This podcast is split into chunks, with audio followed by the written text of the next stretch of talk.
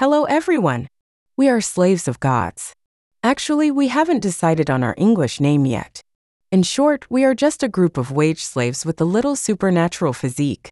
This episode is just to establish the podcast platform first, so I created this episode using AI voice and Google Translate to let everyone practice English. I hope everyone can learn English well. Now that we are all here, why not introduce us? Slaves of Gods has five members, that is, five wage slaves.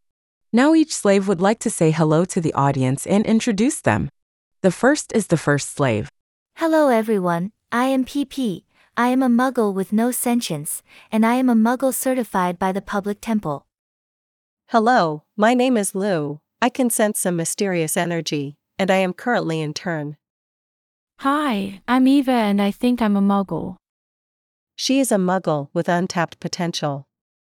I am Anne. I will have some mysterious dreams, and then tell these dreams to Lou. I am a dream player.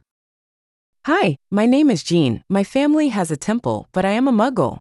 The reason why we started this channel is that Lou dreamed that we were in a temple and the gods asked us to do a podcast on topics related to the supernatural and gods, so we came here.